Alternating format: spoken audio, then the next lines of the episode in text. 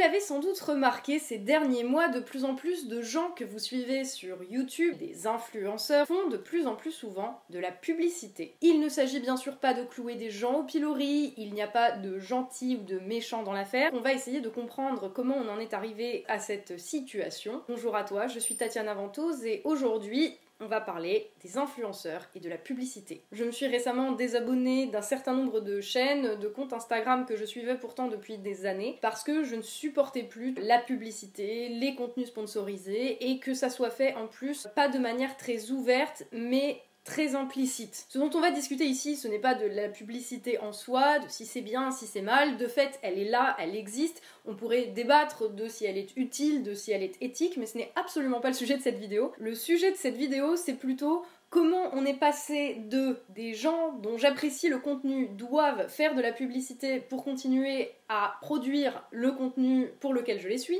à le contenu des vidéos de gens que je suis est un prétexte et uniquement un prétexte à me vendre des trucs. Le problème quand tu regardes des vidéos d'un créateur de contenu sur internet, un youtubeur comme on dit, c'est que c'est très difficile de juger parce que le youtubeur te vend une image d'authenticité, de proximité. C'est vrai quand je regarde des vidéos YouTube, j'ai un peu l'impression d'être pote avec les youtubeurs. Et du coup, ça me gonfle tout particulièrement quand je clique sur une vidéo sur comment bien dormir par exemple et que là, sur 15 minutes de vidéo, la meuf, elle te vend 15 euh, produits, euh, le spray dodo aux huiles essentielles de chez telle marque, le euh, réveil qui te réveille avec les bruits de la nature de telle autre marque. Et il y a 12 milliards de produits comme ça qui te sont vendus au fur et à mesure des vidéos et au bout d'un moment euh, je me sens en tant que spectatrice un petit peu trahie parce que cette personne je lui faisais confiance, je regardais son contenu depuis des années, et au final, je me rends compte que euh, cette personne n'est pas ou plus une vraie personne, mais qu'elle est devenue un panneau publicitaire. Tu noteras que depuis quelques années, le terme influenceur a remplacé progressivement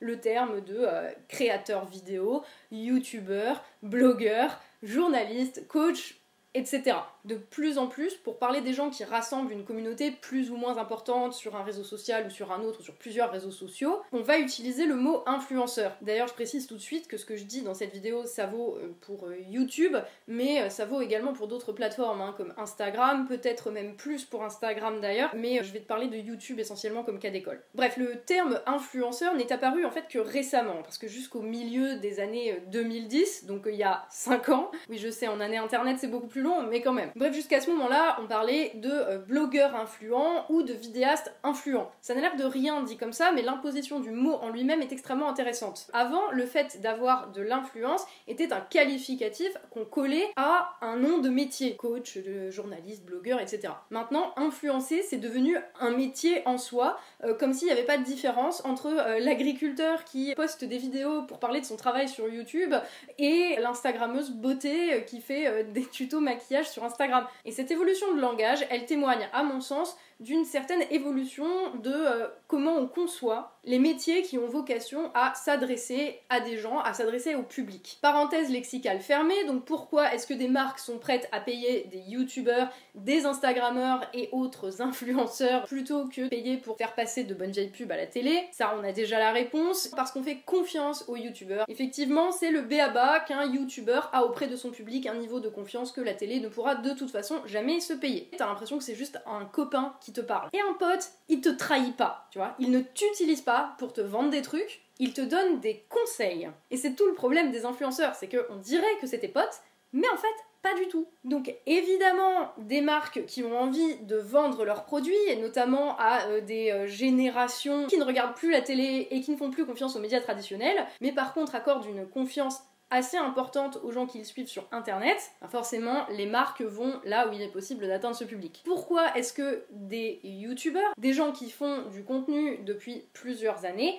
se mettent de nos jours, c'est depuis ces derniers mois, je dirais ces deux dernières années, à faire de plus en plus de contenu sponsorisé alors qu'ils ne semblaient pas en avoir besoin il y a deux ans? Donc on va revenir à l'origine du, du concept de monétisation des euh, vidéos, des contenus sur YouTube. À la base, c'était très simple, c'était un vidéaste produit du contenu comme bon lui semble, sans aucun euh, tabou, sans aucune censure, et YouTube met des annonces avant ses vidéos ou pendant ses vidéos. Pour ces annonces publicitaires, YouTube touche une certaine somme d'argent, on ne sait pas combien, et de cet argent versé par les annonceurs, YouTube reverse une part, on ne sait pas si ça représente 0,1 ou 1%, mais bref, il reverse ça au créateur. Et donc, euh, plus la vidéo fait de vues et plus elle touche un large public, et plus le YouTuber va toucher de l'argent. Même si à la base c'était assez variable, on avait une idée générale que euh, pour un million de vues, en gros, c'était plusieurs milliers d'euros. C'est comme ça que des youtubeurs euh, de la fin des années 2000 ont réussi à gagner beaucoup et à devenir des monuments de YouTube et des exemples de success story que beaucoup de gens du coup ont souhaité émuler. Sauf qu'aujourd'hui, tout est devenu beaucoup plus compliqué et de fait, la rétribution est bien bien moindre que ce qu'elle pouvait être il y a 5 voire 10 ans. Mais genre,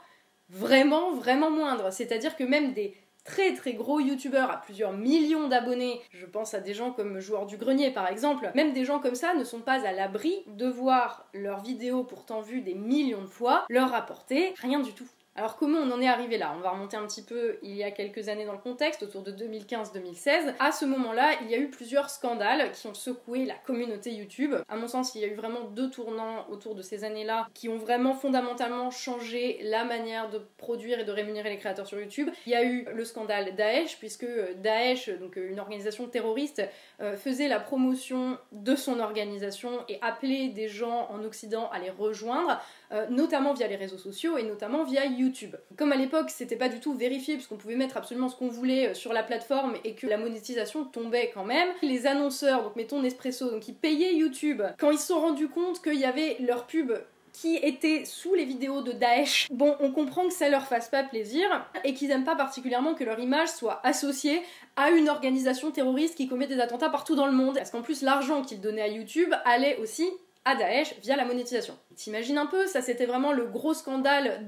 d'organisations extérieures qui ont utilisé YouTube comme un moyen de gagner de l'argent et de financer leurs projets evil. Et après il y a eu le scandale de l'intérieur de la communauté YouTube. Je pense au scandale Logan Paul, qui est un très très gros YouTuber euh, américain et euh, qui a fait une vidéo qui a déclenché un très très gros tollé où euh, il se filmait dans la forêt des suicidés au Japon. Et pareil, les annonceurs qui donc rétribuaient YouTube et Logan Paul n'ont pas du tout du tout apprécié que leur image soit associée à quelque chose qui déclenche un tel scandale au niveau mondial. Donc suite à ces divers épisodes, il y en a eu d'autres, mais c'est vraiment, je pense, les deux euh, les plus symboliques.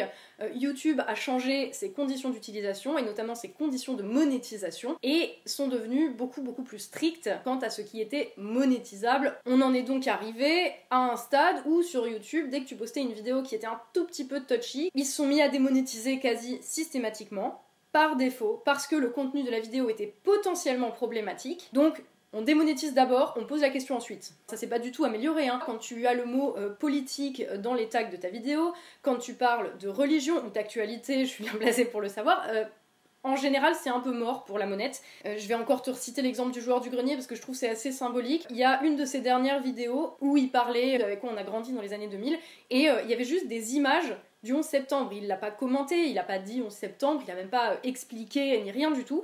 Mais comme il y avait juste les images qu'on a tous vues des avions euh, qui rentrent dans les tours, bah euh, sa, vidéo a été démonétisée d'office. Et c'est plein de choses comme ça, tu vois, de politiques de démonétisation qui sont dénoncées comme abusives par énormément de créateurs de contenu. Et les youtubeurs, du coup, qui travaillaient quand même pas mal pour produire un certain contenu de qualité, ont vu leurs revenus diminuer drastiquement. Et pour beaucoup, ça ne leur permettait plus du tout de vivre de leur travail. En somme, c'est un petit peu comme si euh, ils avaient signé pour un boulot et qu'on avait changé le contrat en cours de route et qu'au lieu d'avoir un salaire à la commission sur le nombre de vues, on avait changé ça et qu'on avait dit bah finalement maintenant ton salaire il va dépendre de euh, s'il y a des mots-clés qu'on juge pertinents ou pas au moment où tu postes ta vidéo, mais ça va être fonction du contexte donc on sait pas donc c'est devenu un petit peu le contrat arbitraire. Ça vénère pas mal de youtubeurs et pas juste pour des questions éthiques et des questions évidentes de censure, mais aussi parce que concrètement ça crée un obstacle à euh, leur capacité à continuer à faire leur travail et avoir un salaire qui leur permettait de vivre de leur travail. Alors en plus de ça, comme il y a toujours des failles hein, dans n'importe quel système, ça a mené à d'autres types de contenus mais tout à fait problématiques sur lesquels YouTube a mis très très longtemps à réagir. Je pense à après les nouvelles politiques de YouTube, notamment suite à Daesh, il y a de nouvelles chaînes pour enfants euh, qui ont émergé,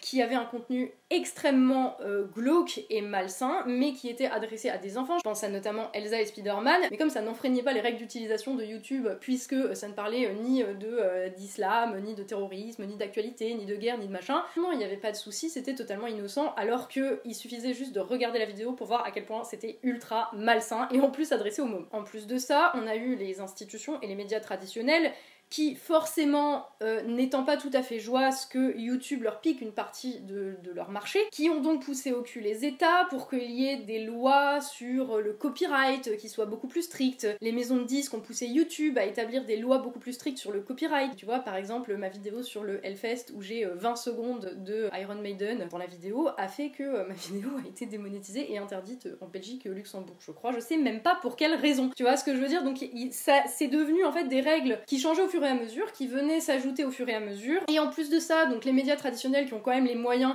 ils se sont mis à se payer euh, des chaînes YouTube, ils sont même mis à payer des journalistes pour en gros euh, jouer les youtubeurs. Et comme ils ont les moyens de le faire et que dans le même temps les youtubeurs avaient beaucoup moins de moyens euh, de produire du contenu, en fait on a assisté à une, un investissement de YouTube en fait par les grosses chaînes, les médias traditionnels. Donc t'imagines bien que suite à ça, ces 3-4 dernières années, c'est devenu de plus en plus difficile pour jeunes Norman dans sa chambre de faire du contenu YouTube parce que bah plus les moyens et donc plus moyen de réussir via la voie du YouTube Dream. Donc suite à ces euh, scandales, à ces changements où c'est plutôt l'arbitraire des, algorithmes qui décident, il fallait quand même que les annonceurs continuent de faire leur travail, à savoir euh, vendre leurs produits. Les youtubeurs euh, du coup se retrouvaient avec un beaucoup plus important besoin de thunes euh, qui viennent d'autre chose que de la plateforme YouTube. Donc, on est passé du simple système de monétisation des vidéos YouTube à les annonceurs vont s'adresser directement aux créateurs pour faire la promotion de leurs produits dans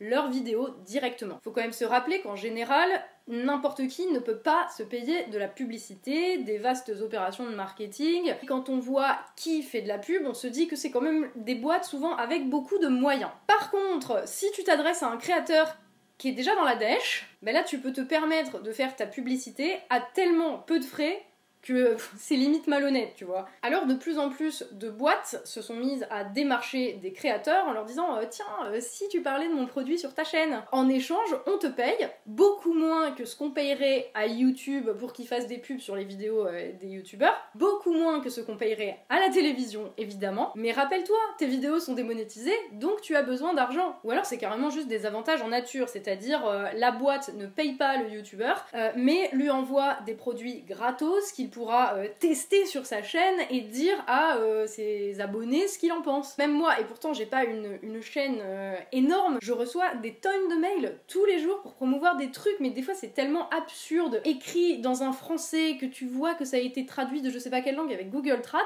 L'autre jour j'ai reçu un mail qui me disait les cils électroniques ça va être super tendance l'année prochaine, on est prêt à vous payer pour que vous parliez des cils électroniques sur votre chaîne mais mec, t'as même pas regardé ma chaîne, c'est pas possible, tu vois. Et ça passe par plein de choses comme ça. Je suis allée à une soirée il y a quelques semaines. Et, euh, et, je discutais avec une meuf, dès qu'elle a appris que je faisais des vidéos sur YouTube, tout de suite, elle m'a dit Ah ben moi, euh, je vends des produits de beauté. Elle m'a refourgué ses flyers, son catalogue, et je lui ai dit en plus, je ne fais pas de partenariat sur ma chaîne avec des marques, etc. Euh, mais, rien à battre, tu vois. C'est dès que t'as une chaîne, en fait, il y a des gens qui ont des trucs à vendre et ils viennent te baver dessus. C'est vraiment, je trouve ça indécent. Mais tu vois, ceux qui envoient des mails, je suis certainement pas la seule à en recevoir. Donc c'est des boîtes qui ont des databases de tous les youtubeurs avec plus de euh, tant d'abonnés, hein, parce que suivant le nombre d'abonnés, on va pas te faire les mêmes cadeaux, on va pas te filer la même somme non plus, hein, parce que tu t'adresses pas à un aussi large public suivant le nombre d'abonnés que t'as. Chacun gère comme il veut. Mais je trouve ça hyper vicieux. Euh, comme système. En tant que créateur de contenu, t'as passé plusieurs années à construire un lien privilégié avec les gens qui suivent ta chaîne. Est-ce que c'est pour que des mecs qui voient ce lien que t'as construit comme un moyen de gagner de la thune pour eux? Enfin, pour moi, à partir du moment où tu fais ça en tant que créateur, tu, tu le détruis ce lien. Alors peut-être pas d'un coup, ça dépend, euh, j'imagine, des marques aussi que tu, tu défends. Je doute pas qu'il y ait des marques avec une éthique, euh, des marques qui font des produits très très bien, qui font d'excellentes choses, qui vendent des trucs révolutionnaire, mais euh, elle est où la limite? Parce qu'avec ce raisonnement-là, en fait, tu peux tu peux justifier devant n'importe quoi, n'importe qui. Euh, après, voilà, hein, c'est le monde dans lequel on vit, j'ai envie de dire c'est tout à fait de, bonne guerre de la part des, annonceurs d'essayer de vendre ça, mais je sais pas, enfin, il n'y a pas un moment où ils se sont dit ça pourrait donner lieu à des dérives absurdes, enfin, démonétiser par défaut les contenus potentiellement problématiques, tu vois, pas les, les, propos euh, qui ont été condamnés par la loi ou des machins comme ça. Le fait de, démonétiser les vidéos comme ça un petit peu arbitrairement, et pour moi ça a juste créer d'autres problèmes où tout est parti en roue libre complet. Parce qu'on parle de quoi quand on dit publicité? C'est vrai, il y a différents types de publicité. Il y a la publicité, on va dire, euh, directe, qui est ouverte, qui est totalement assumée. C'est un petit peu ce qu'on voyait euh, déjà à la télé avec, euh, bah voilà, là il y a une page de pub au milieu de ton film ou à la fin de ta série ou entre deux épisodes de ta série. Il y a la pub qui est annoncée et là, tu sais, ah tiens, ça y est, c'est l'heure de me lever et d'aller me chercher un truc à boire euh, ou d'aller pisser, je sais pas, au milieu du film. Mais là, en fait, c'est devenu tellement flou parce que t'as la publicité directe, indirect, t'as les contenus sponsorisés. Des fois, les contenus sponsorisés sont ouvertement annoncés, genre cette vidéo est sponsorisée euh, gentiment par euh, Bliblibli. Je, pense à une youtubeuse américaine, je sais plus comment elle s'appelle. Elle Mills, je crois, qui genre a fait une vidéo où elle a recréé son bal de promo. Enfin, bon, moi, c'est pas le genre de contenu qui m'intéresse, mais voilà. Euh, qui est sponsorisé, je crois, par Calvin Klein. Du coup, elle arrête pas de dire ah oui, je remercie Calvin Klein qui a permis de sponsoriser cette vidéo. Ils ont tous des t-shirts Calvin Klein. Tu sens que euh, on a bien bourriné et que on a bien renfloué le compte en banque pour faire un, contenu sponsorisé. Mais bon, au moins c'est ouvertement dit que euh, c'est un contenu qui est sponsorisé par une marque et que la personne qui te parle a été payée pour parler de cette marque. Après, t'as ceux qui vont euh, faire des cadeaux, que ce soit des cadeaux euh, physiques ou des cadeaux sous forme d'expérience. Il y a plein de youtubeurs ou d'instagrammeurs qui partent dans des endroits absolument paradisiaques et qui t'en parlent et tu le sais même pas. Tu vois, ils te le disent même pas. On m'a offert le voyage ou on m'a offert ce produit. ils, te, le précisent même pas. Et ça, je trouve que c'est quand même assez malhonnête. Après, t'as aussi euh, ceux qui font, alors là, ça c'est, parfait, tu vois, c'est les top 10 euh, produits euh, AliExpress, top 10 Big Owl, H&M, unboxing de machin, 5 objets insolites trouvés sur Price Minister. Je, peux t'en trouver des milliards de vidéos comme ça. Et pareil, en fait, ce que ce qu'ils ne te disent pas, c'est que ces produits, ils ne les payent pas. En fait, on leur dit, tu choisis ce que tu veux sur le site et ensuite t'en parles dans une vidéo YouTube et t'en fais une vidéo YouTube. Tu vois, le souci c'est pas de faire de la publicité, c'est que c'est présenté comme étant quelque chose d'honnête. Je sais pas, je, j'ai un problème éthique avec ça, ouais, peut-être que c'est pour ça que je deviendrai jamais milliardaire. Quand ils font tester les nouveaux produits qui sortent euh, aux youtubeurs, je pense au, test, euh, genre du nouvel iPhone, peut-être que tu vois, il y a des gens, ils vont tester le nouveau produit et ils vont dire sur leur chaîne YouTube, c'est tout pourri. Mais en attendant, quand on te donne un objet, genre un iPhone, qui vaut déjà un SMIC. Psychologiquement, tu vois, t'as déjà un a priori positif sur le produit et sur la marque puisqu'on te l'a donné. Et l'influenceur à qui on a demandé le test produit, déjà ils se sentent privilégiés et du coup ça peut pas être un, test vraiment objectif. Alors effectivement, pourquoi les marques ils font ça? Bah déjà, on vient d'en parler, hein. ils veulent vendre des produits, c'est assez évident. Ils peuvent aussi vouloir vendre une image. On pense à des marques qui depuis des années ont une image, bon, euh, pas jolie jolie, par exemple sont associées au travail des enfants dans des conditions de à bout du monde et à euh, la destruction de la planète. Comme la conscience collective change, les gens ils ont euh, peut-être envie plus de consommer de manière éthique, plus responsable et du coup les marques en question vont essayer de se refaire une santé, pas forcément pour vendre un produit spécifique, mais pour que tu associes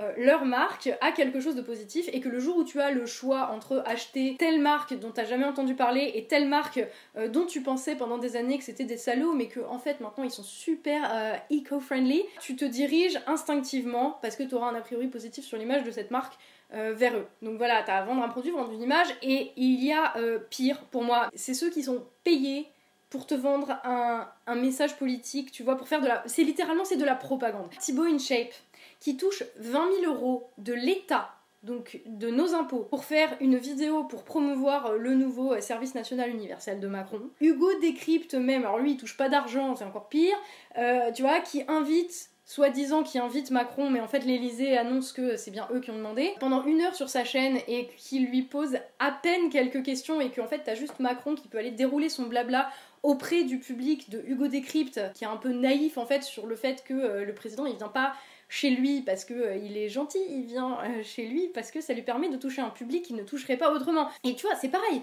quand on nous a invités à la Commission européenne avec le fil d'actu, avec d'autres influenceurs, on nous l'a dit clairement, euh, parlez de nous en bien à vos abonnés. Et d'ailleurs, parmi les influenceurs qui étaient, alors pas au séminaire où nous on était, mais au précédent, à la Commission européenne, il y a des gens qui ne se sont pas gênés pour faire des contenus, pour faire des vidéos sponsorisées, payées par l'Union européenne pour dire que l'Union européenne c'est absolument génial à tous leurs abonnés. Alors évidemment tout ça ça va créer des problèmes parce que tu te retrouves avec des youtubeurs qui vont faire consciemment ou inconsciemment la promotion de choses qu'ils ne maîtrisent absolument pas. Dans ceux que je regarde, la plupart font quand même très très attention à choisir euh, bien les marques dont ils font la promotion, à ce que ça colle avec euh, l'éthique personnelle qu'ils prônent, mais personne n'est à l'abri d'une erreur j'ai vu des youtubeuses regretter et annoncer avoir regretté d'avoir fait la promotion de euh, telle ou telle marque euh, sur leur chaîne parce qu'en fait c'était de la grosse merde et qu'ils ont conduit plein de gens, des centaines voire des milliers de personnes à se faire arnaquer aussi. Ça limite c'est pas grave mais si beaucoup sont bien intentionnés, il y en a aussi un certain nombre qui vont vous promouvoir littéralement n'importe quoi du moment que les marques aboulent la thune. Avec derrière bien sûr des boîtes euh, plus ou moins pétées de thunes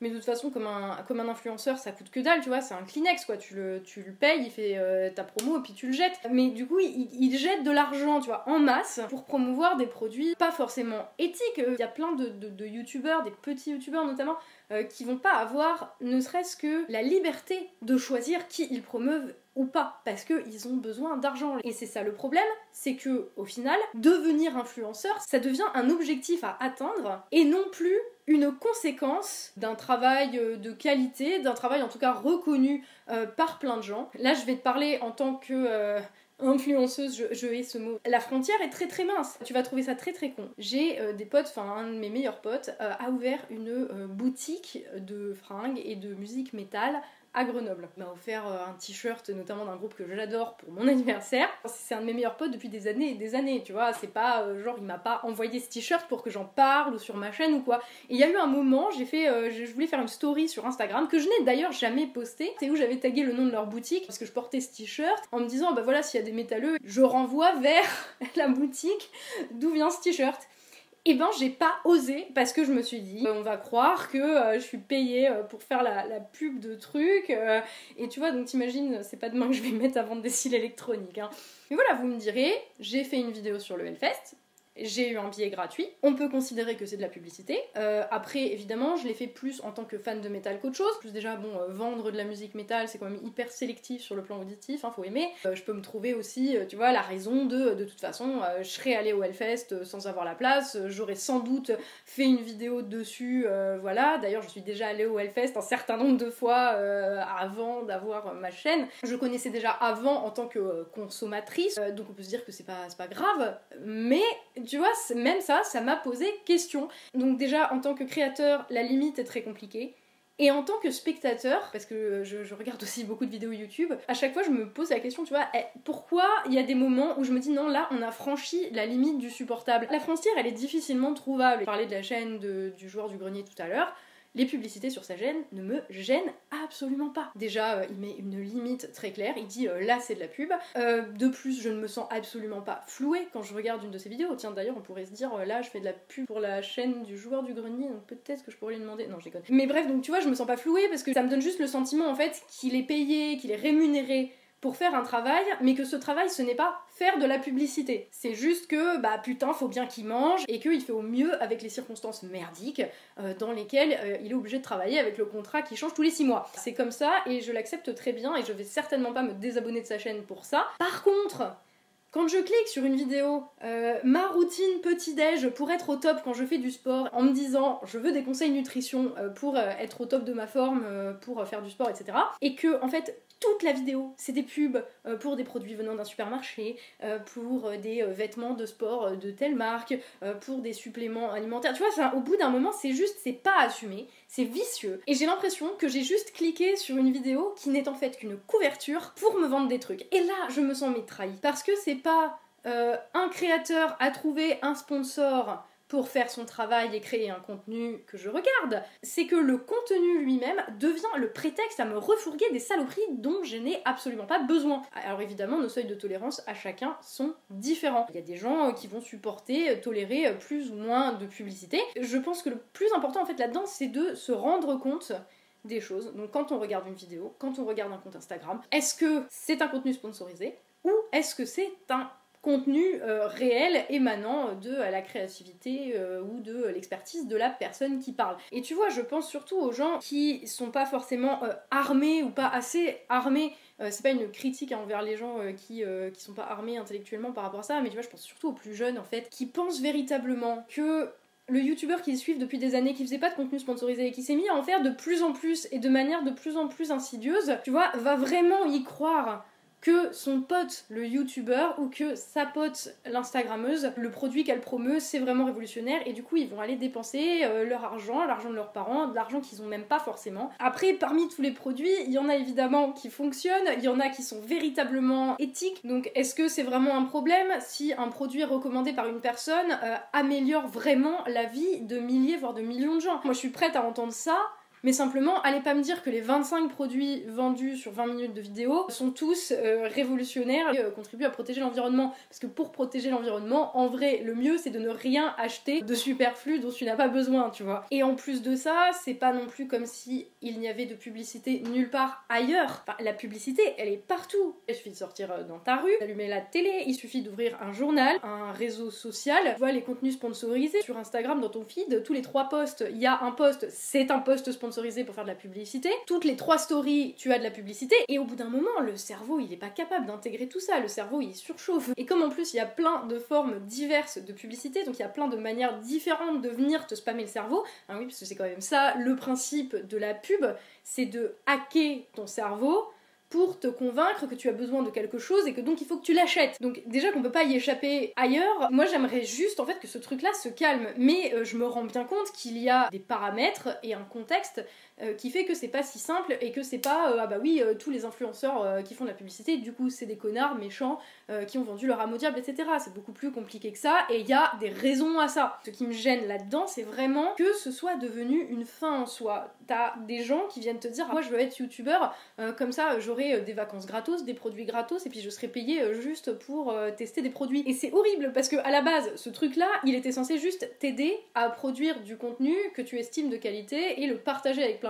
ça s'est transformé en une fin et plus en un moyen de faire ton travail. Comme si euh, les boulots de euh, vidéaste, de blogueur, de psy, de coach, d'agriculteur, de journaliste, d'entrepreneur, tout, ça, en fait, n'importe quel autre métier où on s'adresse à un public, c'est-à-dire beaucoup de métiers. En fait, tout ça s'était regroupé dans la catégorie allez hop, tout le monde est influenceur. Et avec derrière la conséquence logique, tout le monde est influenceur, donc tout le monde se prend pour un influenceur. D'ailleurs, de nombreuses marques là, à l'heure actuelle, en sont à ce qu'on appelle le micro-influencing, euh, c'est-à-dire qu'ils vont euh, aller repérer des gens qui sont influents dans une très petite niche euh, ou un très petit espace géographique. Et, au final, tu vois, tout le monde va devenir quoi? Un panneau publicitaire ambulant. C'est pas le monde qu'on veut ça pour demain. Et la conséquence perverse aussi de ça sur nos mentalités à nous, comme tout le monde est influenceur, tout le monde se dit on me doit du travail gratuit, des cadeaux, des privilèges, j'ai 200 abonnés sur Instagram, alors tu vas me refaire les travaux de ma maison, puis je parlerai de toi sur mon compte.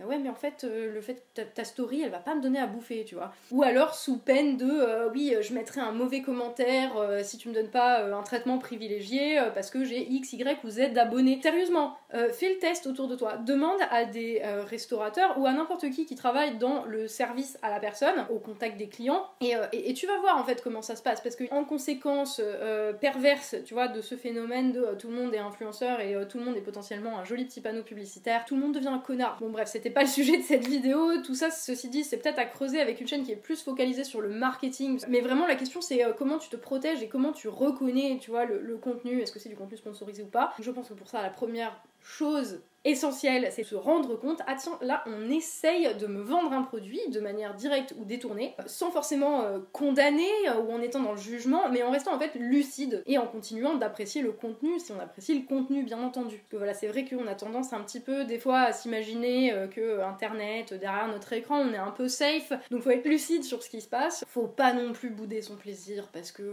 voilà, après on devient vieux con aigri aussi, hein. Juste rester lucide parce que bah, dans la jungle, soit tu mange, souhaitez manger. Et j'ajouterai qu'à plusieurs ensemble, on mange mieux. Donc euh, ben, vous faites pas manger. Prenez soin de vous. Coucou les métalleux Vous en avez marre de passer toujours des heures à trouver le bon t-shirt parmi tout un tas de saloperies commerciales? Alors courez vite chez Metallian Store Metallian Store, c'est une boutique avec un large choix de musique et de t-shirts, tenus par des vrais old school fans, pour des vrais old school fans qui vous garantissent le meilleur du metal mais Metallian Store, ce n'est pas qu'une boutique physique. En commandant sur metallianstore.com, vous laissez une équipe de professionnels vous livrer pendant que vous, vous vous occupez de vos cheveux. Grâce à Metallian Store, j'ai enfin le temps de faire mon masque à la bière. Merci Metallian Store. Metallian Store, des gens formés dans la division d'élite méga guerre, entraînés à ne jamais vous faire défaut, même après 4 jours de festival. Metallian Store, Mauviette et Poseur, quittez la pièce.